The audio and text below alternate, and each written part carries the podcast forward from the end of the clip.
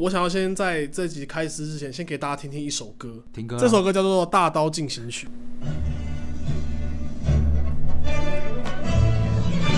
前面有东北义勇军，后面有全国的老百姓，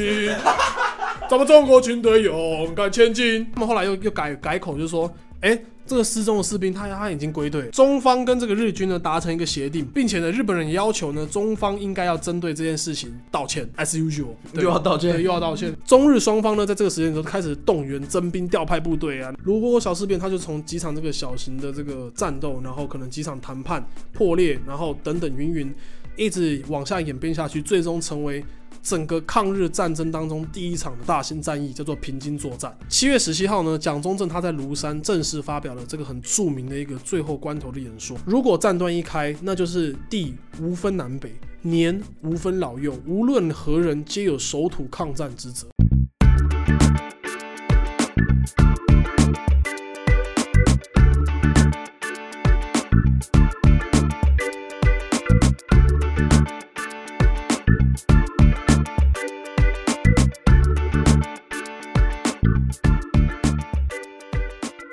大家好，我是反左交、反右交，试验品除政治正确、唯一话语权的汉。大家好，我是 Esther。哇小，啊，你的那个嘞？啊你后面讨嘞厌爱给承诺又做不到的人。啊啊啊！大家好，我是威利。想在验尸中还想尽显温柔的威利。胡子都不刮的威廉，明天要上班，明天才就会剪了。谢谢大家。欢迎收听你这样，会不会太强硬？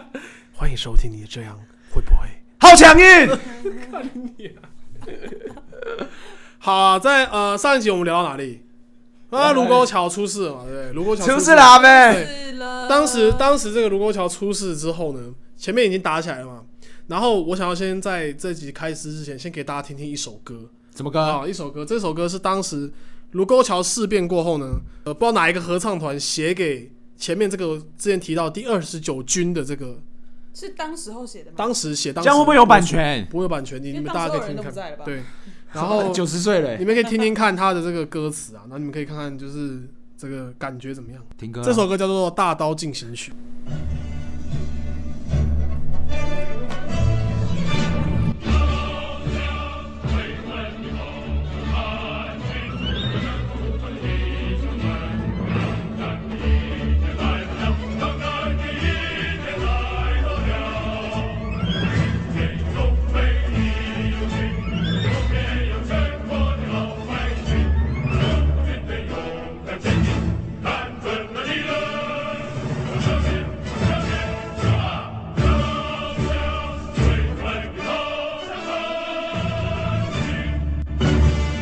其实那个这个歌词里面呢，他原本有讲说，就是呃朝向鬼子们头上砍去嘛，然后全国武装的弟兄们，其实这个歌词原本原原原文是二十九军的弟兄们，所以这首这首歌原本是写给前面正在卢沟桥这个抗日的这个第二十九军这样。对前有东北义勇军，对，前面有东北义勇军，后面有全国的老百姓，咱们中国军队勇敢千金。哦，帅哦，嗯，有点东西也会唱哎，懂唱哦。好，继续。没有，我我我觉得蛮有感觉的啊，对啊，跟大家体验一下。啊，上集有讲到前面这个卢沟桥他妈的开始互戳嘛，互戳，互戳嘛，然后然后这个状况好像他妈一触即发那种感觉。当时这个日军就是各种小部队进攻这个宛平城嘛，然后进攻这个卢沟桥部队的这个二十九军的阵地，都被中国军队打回来了。中国部队对于日军这么顽强的抵抗，其实是完全超乎这个日本人他们的想象之外。然后，因为我前面有提到很多过很多次，就是说中国军队照来讲就是破破烂烂的、啊、废废嫩嫩的，怎么会 怎么戳一下就烂对啊，怎么你他妈怎么会有那个种，就是对我开枪？你怎么怎么怎么怎么敢嘞？日本人一直以为他们会，就是说中国军队会像九一八事变那个一样，那个时候一样，就是说我打你，你应该就就就退了吧？你应该我可以把这边吃下来，然后我可以实行我的这个华北五省自治的运动，然后我可以再搞一个满洲国出来。可是其实没有，就没没有没有成功这样。然后中国军队很大力的去抵抗，然后没有显示一毫一丝一毫的这个要退让的感觉。所以呢，后来呢，这日本人他们后来又改变了讲法，他们一开始是借故就是说哎要找人嘛，对嘛？我他妈日本军队不见了，是不是你们你知道吗？那些抗日的人干，对啊，把他掳走，还是说你中国军队杀的？可是他们后来又又改改口，就是说，哎、这个失踪的士兵他他已经归队了，呃因为啊突然就归队对了，对对，寻获寻获寻获了，然后 然后他就跟中国中中中方这边他就提出说要和平解决的几个诉求，这样，然后让这个中日双方呢，他们就正式开启一个谈判。谈判过程当中呢，两军呢一样呈现这个对峙的对峙的一个态势。可是其实这个一直都是这个日军的这个缓兵之计啊，他们想要利用谈判来拖台前啊，拖时间。然后拖时间的同时，因为你谈判的状况之下，中国中国的这个领导阶层他就很难去有一些什么很大的动作，日本人就可以利用这段时间呢，去趁机去部署更多的部队来加入这个战斗。OK，那现在时间来到一九三七年七月九号，中方跟这个日军呢达成一个协定，这协定内容是这样，就是说双方的部队呢，我们都撤回原来我们防卫的阵地里面去，我们就就就退走，我们先不要打，然后我们就停止交火，然后呢，双方这个开始针对呢要怎么撤军，然后今后这个地区的这个和平跟治安，并且呢，日本人也要求呢，中方应该要针对这件事情道歉，as usual，又要道，歉，又要道歉。日本人也要求就是说要取啊，人都归队还要道歉，对对，要要取缔，他就要求说要取缔当日的这个抗日的活动的一些异议分子啊，对，就是对，就是说要取缔这些的分子，对。他们就针对这些事情呢，展开了一连串的这个争论。争论的同时呢，日军他其实还是持续向北平啊、天津这个地方去征兵。结果嘞，谈判又还没结束，又打起来了，又突然向这个宛平城又展开了一连串的炮击，然后杀死了就是城内的很多的这个平民。他们指挥系统是不是有一点问题啊？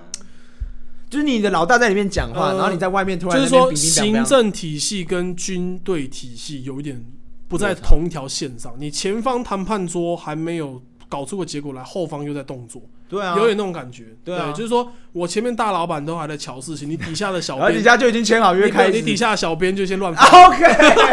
真对，的有类似有点类似有点类似那种感觉。对，其中这个第二百一呃第二一九团这个团长，这个名字叫做吉新文哦，他也因为这次的炮击，他就受了重伤。日军呢炮击完之后，又趁势派出了地面部队，然后占领了这个所谓的周遭的一些战略的要点，包含像是大井村、五里店等这个地方。占领这些地方之后呢，他们就彻底的截断了从北平到卢沟桥之间的这个公路。也就是说，北平那边的人也过不来，我们卢沟桥人也过不去，所以卢沟桥这边的部队基本上算是被包围了啊，就是整个都都被包围住。蒋中正他就知道这件事情之后，他赶紧下令驻扎在附近的这个第二十六路军的总指挥孙连仲，哎、连仲啊，赶快派两个师，连仲兄，呃，连仲兄派两个师，你赶快派两个师向保定跟石家庄，就是周围的地区啊，保定跟石家庄赶快去派军队过去集中，我们 get ready 啊，Get ready prepare to fight 啊，prepare to fight。然后同时也下令了庞炳勋的第四十军，然后也向石家庄移动，反正就是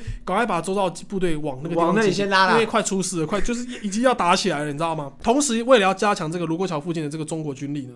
呃，这个中国方面呢，他又于七月九号跟十号两天，把东北军的五十三军的万福林所带领的骑兵团跟装甲车开到了长兴店一带不。是终于有车可以开了，有车开，有车开，有车开，没问题的，没问题。有车开开到那边，他们这个部队的计划要在七月十号的晚间要去突袭丰台的日军。七月九号晚上的日本人他就劝说这个呃前面有提到这个旅长何基峰。他就说，他就跟那个旅长说，你们要大打呢，要就是说要大打出手，其实是一件非常愚蠢的事情。如果打起来呢，有两个人会很高兴啊。第一个人是共产党，就是这共产党就符合了他们这个抗日的主张嘛，就是说共产党他的诉求就是说我们一起共同抗日，你不要剿共了啦，你赶快赶快赶快抗日啦不，要不要看我啦不要啦，不要看我，你抗日啦。然后这是共产党的主张嘛，所以你就爽了他。那另外一方面呢，你就会爽到国民党，你就可以国民党就可以借由这个抗战呢，去消灭像对于这个二十九军来讲，他们算是地方势力啦。他就是说，国民党呢就是想要利用像这样子的战争呢，去消灭你手上的军权，消灭对消灭你地方势力的力量啦。所以你只会爽到这两个人。带兵呢，你不怕没有仗打，可是你不要因为个人为了这些个人的利益去打仗。他就劝说他。那这个旅长他就回应说：“我跟你讲，现在的情况哦，不是我们要打日本人，是日本人要打我们。” OK，啊，七月十号凌晨嘞，卢沟桥附近聚集的这个日军，他就发起了进攻，包围了整个宛平的县城。那中方的外交部，他就像驻华的这个有个外交部，有外交部有啊有啊。有啦，国中华民国是正常国家啦，魔法，那时候是正常国家现在对哎那时候那时候现在现在就是人家的国家是真真的，那中方的外交部呢，就跟驻华的这个驻驻华的日本使馆提出书面抗议，他要求说日本要立即停止军事行动，然后日本使馆呢，那屌都不屌，然后持续的向卢沟桥增兵。那宛平县城附近呢，持续有发生这个断断续续的交火跟小型的战斗。那当天晚上呢，北平市政府就召开会议，然后并且将这个日军呢，他违约挑衅，然后经过呃这整个事情的经过呢，告知中央，然后也告知各地方的这个县市。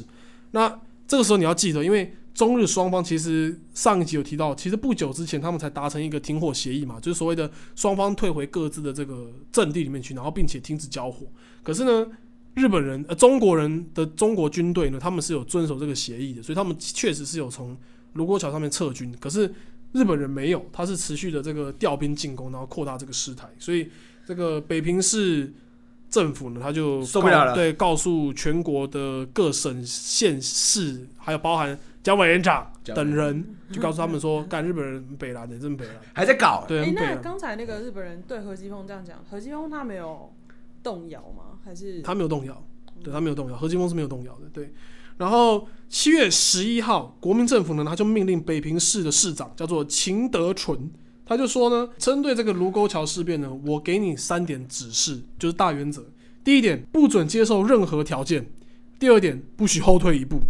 第三点，必要时准备牺牲。反正就是说我打定了，小心哦，我打定了。然后七月十二号呢，新上任的这个中国驻屯军的司令官叫做江月清司，他就下令这个华北的驻屯日军呢，要做好适应全面对华作战的准备。我们要准备一举歼灭中国第二十九军。那并且要求呢，呃，我们这个将军们各个将士们呢，你们要在七月二十号之前呢，完成所有的作作战计划，然后一次的把北平给吃下来。又拉甘特图七月二十号加弄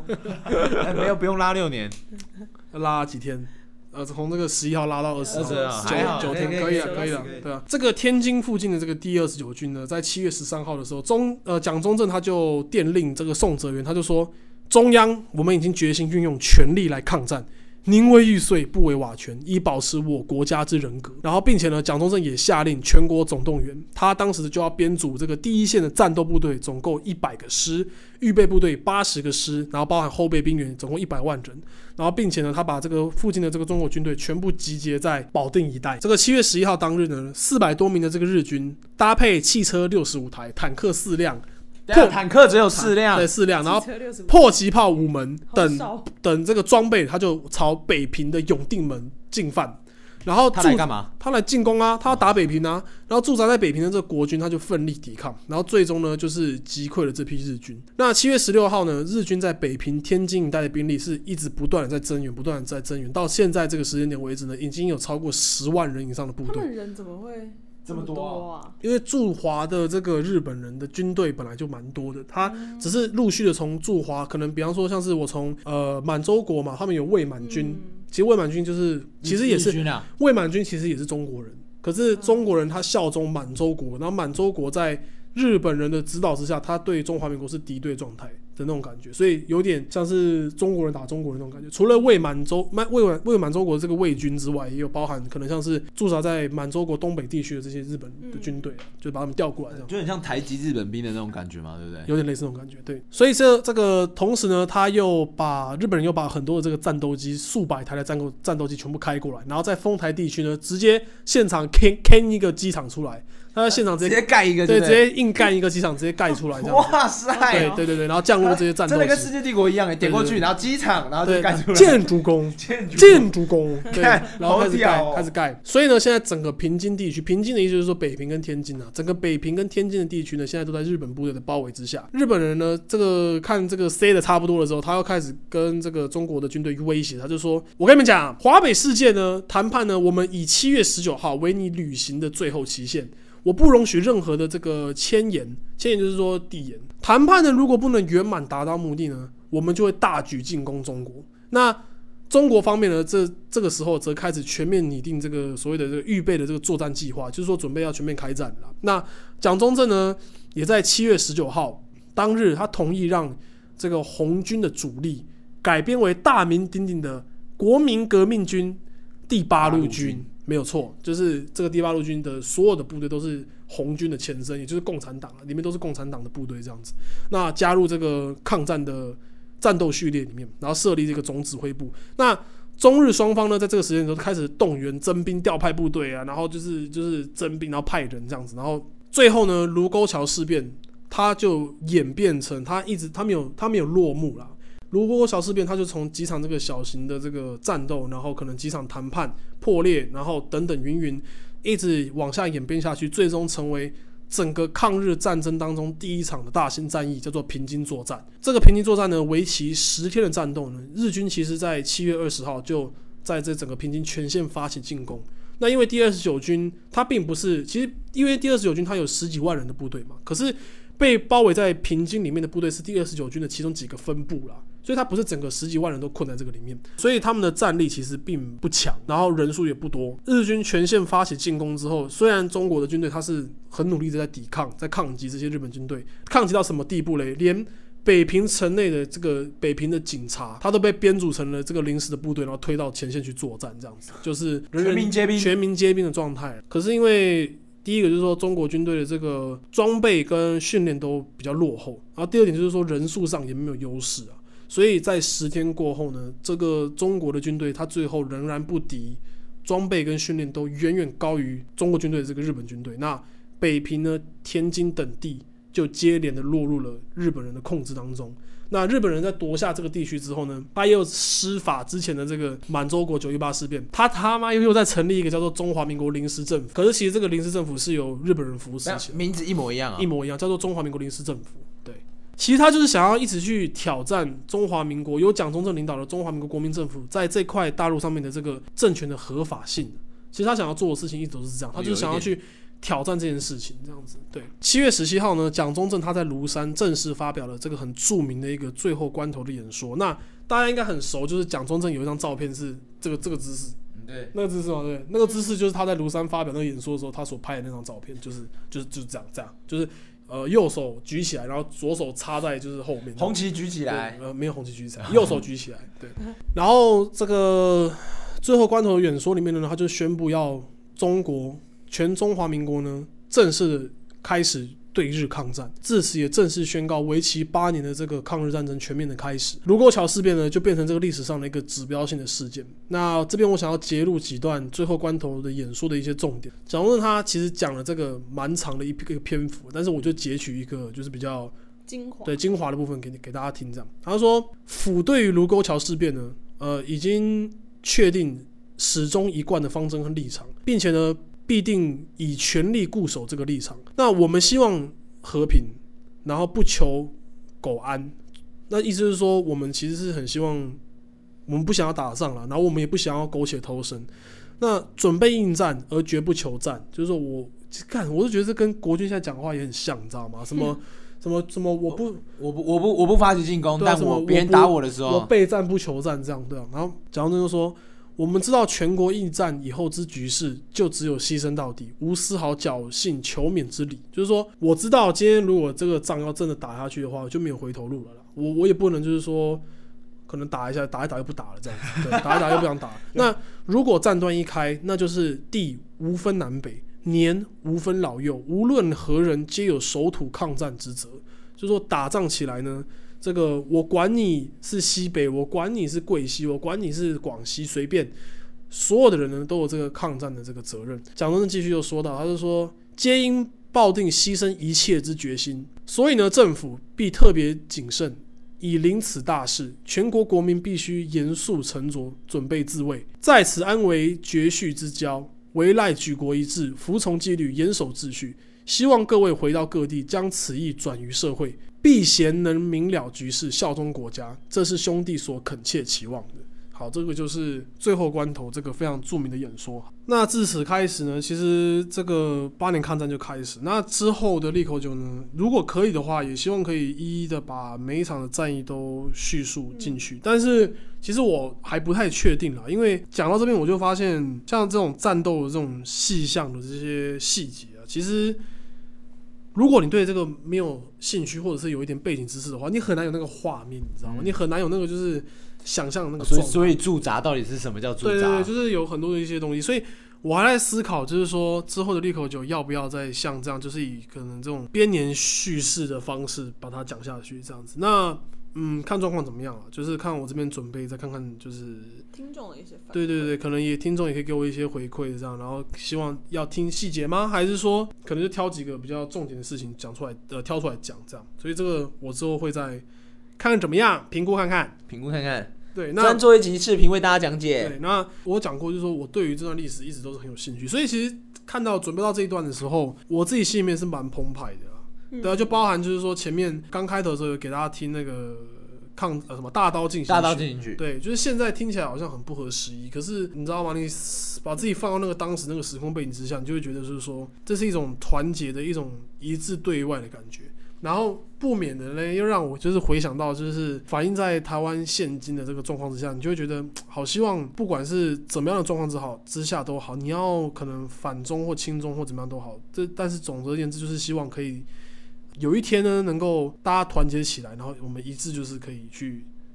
以可能以我们是身为可能台湾人，或者是你要说你自己是中国人也好为傲这样子，对啊，就是唉，很希望有那种那种感觉，也不知道有生之年能不能看到。很难啊。毕竟说句实在话，我们打败仗啊。打什么败仗？打输对啊，我们打输啊，才游到这里来，不是吗？对啊，游到这里，游到这里来啊。嗯，但我觉得以这样听下来啊，其实带来了蛮多不一样的观点，也不是观点，就是你听到很多不一样的事情，然后你全盘的去了解以后，你才会发现民国的初期其实没有像大家想象的这么的简单，嗯，这么的，就是几句话、几个几行文字就带过去。那你还有很多很多不一样的事情，比如说像你刚刚提到，可能西安事变的发生的原因啊，然后到底为什么要剿共啊，或者是或者是你其实可以看到，其实蒋中正是一个非常非常信守自己承诺的一个人。嗯，你看他他在飞机，他在他在西安事变之后上飞机之前，跟杨虎城跟张学良讲了什么，他们就做到。就是他也没有说哦，呃，我就你放我出来，然后我这些，然后我要继续打，这样也没有也没有这样嘛，对不对？他还是信守了他们当初说好的承诺。我想这也是可能就跟他一开始也提到有关系，就是可能五三惨案的影响，或者是呃其他事件的影响，就是五一宣言这种等等，五一条约这种很就是夹杂在一起。其实他自己一定也有这些情绪啦。我觉得大家其实也不一定要说哦他都不反抗，他一定也有这些情绪，要不然他才不会讲句实在话的，他也不会在这个时间点说哦，那我们就真的不缴了，因为毕竟事情也都头都洗下去了，然后泡沫都要搓完了，就是都已经要你头都要抬起来了，这个瞬间，然后才去做别的事情很难啦。那一定就代表他自己对这件事情也有很大的情绪，我觉得，所以他才他才会在这个时间点想说，哦，干好了，我的两个将军都说要打了，还有一个是张学良说要打，嗯，打打打打打，我们就来打，对吧？嗯对，所以他才说，所以大家的态度也才会改变嘛。而且我觉得啦，就算这个时间点他不打，日军在七月七号他要过来的这件事情，他还是会发生。嗯，到底会不会再让他过去？我觉得这都是不好说的。而且讲句实在话，我觉得可能就不会让他再过去，因为你看到他已经他已经又要再搞一个五个省，然后东北上面就有五个省，东北上面三省啊，那时候只有三省，三个大省。然后你看它下面又五个省，然后你吃一吃，中国就吃掉多少？可能要吃掉快一半去了。对，可能快要一半去了。华北都吃到都吃到山东下面来了，嗯。对啊，那你就只剩下华中、华南，然后就两广了，好的，可可是至此为止，其实台湾哦，台湾都还没有出现。还是在日本人的控制之下，而且之后的一些可能日本人的对华的作战里面，还有一些可能所谓的高沙义勇军，对啊，就其实就是提到的啦，其实就是台籍日本本兵啦，然后台籍日本兵会被派上可能中国大陆领土跟中国军队作战就。跟朝鲜也有啊。对，所以其实其实你看这就很混乱。你看我讲这个的时候，其实我想之后可以再做，可以可能换一个角度来叙事啊。就我们讲完这一段历史之后，我们不要他妈的，你知道吗？走的很很统战，你知道吗？很走走个很中资这样子，整个好像 sponsor by China 这样。对，没有 sponsor by China，不是所以我们可以 sponsor by China，但是你可以先 sponsor 我们这样。先 sponsor 再说。那我 sponsor by China，我是我想说之后可以就是换个角度来叙事，我们可以聊聊就是当时候的台湾一八九五年甲午战争过后，嗯台湾又有经历了哪些事情？因为中国中华民国啦，其实中华民国就是中国政权啦。中华民国讲到现在差不多发展就开始抗战了嘛。那台湾当时到底在干什么东西？其实我相信这个对更多人来讲是比较有感的。所以我想之后可能也许利口酒可以再做一些调整，可以再讲一点跟台湾更呃有直接关系的一些事情。因为其实我们这样子算下来，其实也在日本的统治底下，大概四五十年、五六十年差不多，我一八九五嘛，对啊到一九四五到一九四五五十年整，五十年整，嗯我们才离开日本政府的统治。而且其实说实在的，大家相信自己老一辈，如果你家里是在台湾出生的话，你老一辈的爷爷奶奶其实是会讲日文的。像我的外公外婆，我的外婆没有受过教育啦，但是我的外公他就是听得懂日文的。嗯，所以我有时候，因为他现在也老了嘛，有时候啊，我现在正在学，我回我离开回家的时候，我就会跟他，我就会跟他用日文讲话，这样我就会说，哦、我回来了，这样子之之类的。所以其实他们是听得懂的，嗯那他们也看得懂日文，而且他们也讲句实话，他们其实对日本的影响也深。对，因为他们可能都是一九二零年出生的嘛，那都还是在日本的统治对底下。对，那对他们来说，他有可能就觉得自己跟日本比较亲啊，比对啊。较亲啊。对，对于他来讲，在当时的他来讲，其实中国人是敌人，敌人呢、对对所以我觉得遇到了很大的，我们会变成现在这个，就是我觉得意识形态、价值观比较混乱的状态，也是因为这个原因。我们的敌人来到了我们的领土，嗯，然后可是他其实，我们其实对这些人来说，他其实是我们是属于他们的，因为我们本来就是而且更尴尬的是，我们的敌人来到我们的领土，可是重点就是这些人来到台湾的领土之后，里面也有很多是，就像现在有很多是这些从大陆过来来的后代，对。比方像我本人，对，所以这就很尴尬，就是他本来就早就已经来了的中国人，不是不是，我说我像我就是，比方说哦。像外省第三代嘛，对。对，就是当时在台湾本省人的眼里，他就是敌人嘛，对。对，对吧？对。啊对，所以就是也不能这样讲。其实我印象中，当时光复之后，其实台湾人原本是很开心是的，开心的，是后来才他妈搞烂因为。不小心又有人不小心对什么对卖卖卖烟嘛，对不对，对？是后来才才出大事。可是刚开始应该是开心的，大家都是开心，因为大家会觉得回到回到了祖所谓祖国国的怀怀抱对这种感觉。到对对对。我们，所以我们才会有行宪纪念日跟光复嘛。所以其实，在当时其实应该所谓没还没有所谓的这种台湾人的意识啊，应该就是说大家都是中国人。大家的想法其实是我是中国人，对，大家都是我的中国，是台湾人的意识，大概是近几十年来才慢慢发展出来，就是说台湾是一个所谓的新兴的可能民族，或者是我们是一个另外一种东西。对对对对，有别于对有别于中国人之类的这样对可是最最近才有的比较新的概念。但没有，我觉得没有没有办法，就是这个概念，我觉得如果这个概念起来了，我们接下来要讨论的东西就会变很复杂。像刚刚汉说的，我们可能就要回头讲一下台湾的历史。对啊，确实说，到本来就该本来就该都该了解，对，不应该就是单单方面了解单方面的历史。嗯，而且了解一八九五年开始的日本，其实就蛮难的了。我觉得就会进到另外一个大家可能熟悉也可能不熟悉的地方，因为这一段时间其实也是大家不太爱讲。就像我们之前提的，我们一开始的课本是写日剧，然后我们后来又改成什么日本占领，然后后来现在最后又改成什么呃呃日领日志吧，还有日志这样子，就是用不同的方式在改写这段历史，所以混乱是难免啦，我觉得，所以。我们大家就来再讨论看看，到底是要来讲来讲讲看台湾呢，还是说我们继续的讲一路一路一路讲到大家要坐船过来的时候呢？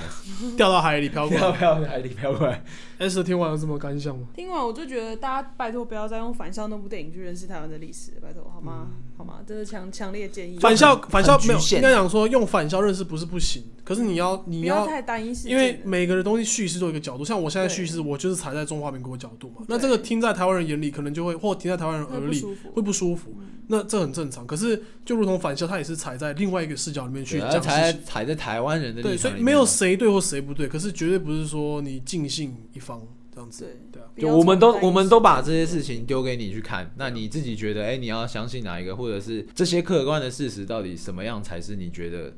东西才是对的东西嘛？那你可以自己有你自己的立场，你也可以跟我们站的不一样，或者是你在这中间走出一个你觉得是对的一个新的样子，那当然也没有问题，嗯对啊，大家可以去看一下那个杨锦华之前有演的那个《一八九五》，好像是台湾人拍的吧的电影，然后或者是一把琴，就是这部连续剧，其实都可以看一下。我觉得可以从，就是不只是从书面或者说历史课本上写的，然后去认识我们的历史，可以看一点画面的。对啊，有一点画面感啊，就是有一些小老百姓的生活被刻画的是怎么样的。到最后，台湾就是可能也许借那个期间，可能有很早以前的连续剧，什么光阴的故事等等的，都可以看一看。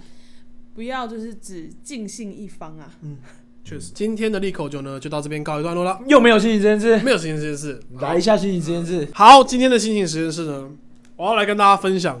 有一个东西呢，我真的觉得是对于人生非常非常的有注意。我有两个东西的启蒙都是从这个东西里面来的。什么启蒙？电动，我想打电动真的是会学到很多很多的事情，你知道吗？我的英文就是从电动开始的。我的日文就是从电动开始。呃，我电那时候就是因为打那些国外的那些电动，然后因为他们就会跟你讲说，哎、你现在这个目标是要杀小杀小，可是因为你看不懂，他我看不懂啊，然后我的角色站在那边，那我不能破关，就是堵拦啊，所以我就会开始去学，就是说干到底要怎么样才可以过关，然后可能说明书里面写的什么东西，然后它代表什么意思，或者说这个游戏要怎么安装什么，然后慢慢的、慢慢的看，呃，我就会了这样。然后这是第一个是英文，然后第二个就是历史也是。我跟你讲，如果大家有兴趣的话，我推荐大家去玩一款，就是如果大家对于这个历史的脉络或者是它的这个战略的操作，你有兴趣的话，我非常推荐大家去玩一款游戏，叫做《钢铁雄心四》。哇操！真是他妈跟神一样，跟鬼一样。我我我大概讲一下，让我让我讲一下。钢铁雄心四呢，它这个游戏在玩什么？它的游戏就是在玩，你可以扮演地球上任何一个国家，从一九三六年开始，一直到反正就经历整个第二次世界大战，然后你可以扮演任何一个国家，里面也包含中华民国，所以你可以可以用这个游戏去玩中华民国，你就可以体验到就是当时被蹂躏，If you are 蒋中正，What will you do 啊？真的你就可以体验到那种感觉。对，模拟器就对了。就是蒋中正模拟器这样，你可以去 可以去玩玩看，真的不错。那可以当希特勒模拟器吗？可以啊，可以啊，罗斯福模拟器啊，可以没有问题，都可以都可以当，就是你可以玩当时你连什么什么什么巴布亚牛几内亚，巴布亚牛几内亚、什么巴拉圭、乌拉圭，你都可以玩，真的 非常的赞，就是推荐给大家。钢铁雄心四，Hearts of Iron Four，赞！只有四而已，对不对？一二三你要玩也是可以玩，真的比较久以前。文明帝国也可以挑战看看啊。没有没有，文明帝国就没有那种体验历史的感觉。钢铁雄心四它就是完全照着历史的脉络去做有贴合史，实对，有贴合史。那你可以脱离历史吗？可以，你就是在史诗里面去写出你自己的历史。金庸小说哇哦，amazing。OK，金庸今天的小说心理实验室就跟大家分享这款电玩哈，钢铁雄心四推荐给大家。没有叶没有配，叶配，好好，这呃这个，那我们下周三再见喽。我是汉，我是 Esther。我是威利，拜拜，拜拜。